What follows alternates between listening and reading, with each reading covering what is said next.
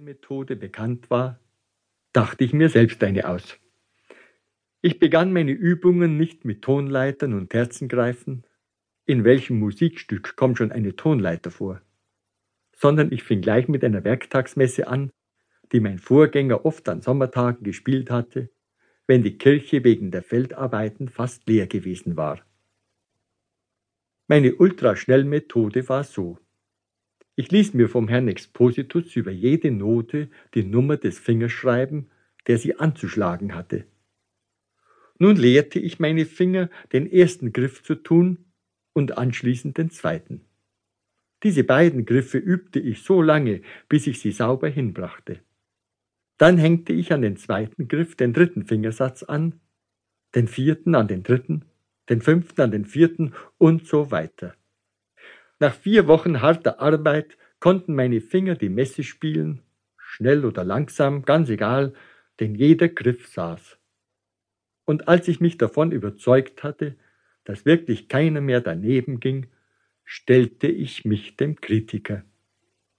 Ich spielte dem Herrn Expositus vor und ich sang dazu. Ich sang sehr laut und mit einem so wundervollen Tremolo, dass ich selbst durch meiner Gesangskunst erschauderte und sicher war, höchst geistlichen Beifall zu finden. Das Orgelspiel gefiel dem Zuhörer außerordentlich gut, und meine Technik erstaunte ihn Bass. Aber mein Gesang behagte ihm gar nicht. Dann aber kam eine Schwierigkeit, die mein erstes Auftreten um zwei Tage verzögerte. Ich musste noch die Responsorien spielen lernen. Das ist ganz einfach, erklärte der Expositus. Ich singe sie entweder in D-Dur oder in F-Dur. Hier habe ich alle Responsorien in den beiden Tonarten aufgeschrieben. Pass auf, wenn ich in F anstimme, lege ich die linke Hand auf den Altar. Bei G die rechte. Da, schreibt es auf die beiden Zettel. Ich nahm die Notenblätter und einen Bleistift. An einem Mittwoch hatte ich Premiere. Ich stieg mit Schlüssel, Noten, Orgelbuben und Herzklopfen auf die Empore und rückte die Orgelbank zurecht. Die Füße spreizte ich nach vorn, damit ich nicht versehentlich ein Fußpedal erwischte. Auf Bass war ich noch nicht trainiert. Der Mesner klingelte, der Herr Expositus schritt aus der Sakristei, zwinkerte mir mit einem Auge zu und wandte sich zum Altar. Ich hatte für den Einzug zu präludieren. Weil meine Finger solcher Kunst aber noch nicht mächtig waren, schaltete ich sie auf die ersten Takte des Kyrie. Die Messe begann. Ich wiederholte das Kyrie eleison, diesmal mit Gesang. Es klappte wie am Schnürchen, kein Fehler, kein Verhaken, kein falscher Ton. Ich repetierte im Wohlgefühl des Erfolgs, und weil der Herr Expositus mit seiner Arbeit nicht mitgekommen war, die letzten Takte als Ausklang, und von nun an war ich meiner Sache sicher, das Lampenfieber war abgeklungen. Ab heute würde ich mir ein schönes Nebengeld zu den staatlich bewilligten 300 Mark Monatsgehalt dazu verdienen.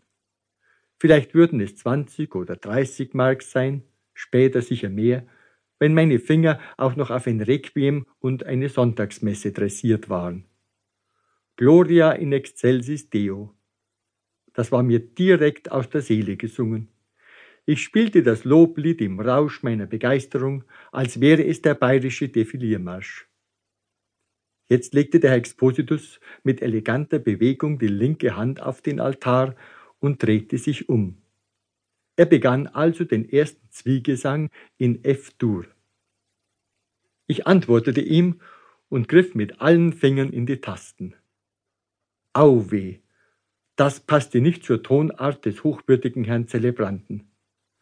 Hatte ich den verkehrten Zettel erwischt? Et cum spiritu tuo? Der Herr Expositus zog eine furchtbare Grimasse und drehte sich zum Altar. Ich spielte das Credo, erst zaghaft, dann aber schneller und lauter und lauter. Ich zog ein Register nach dem anderen. Ich hatte etwas gut zu machen. Ich wollte es denen da unten zeigen. Außerdem, Wer hatte überhaupt den Wurm in die Musik gebracht? Es war noch gar nicht erwiesen, dass ich mich verjubelt hatte. Ich weiß nicht, woran es lag. Plötzlich kam ein Finger.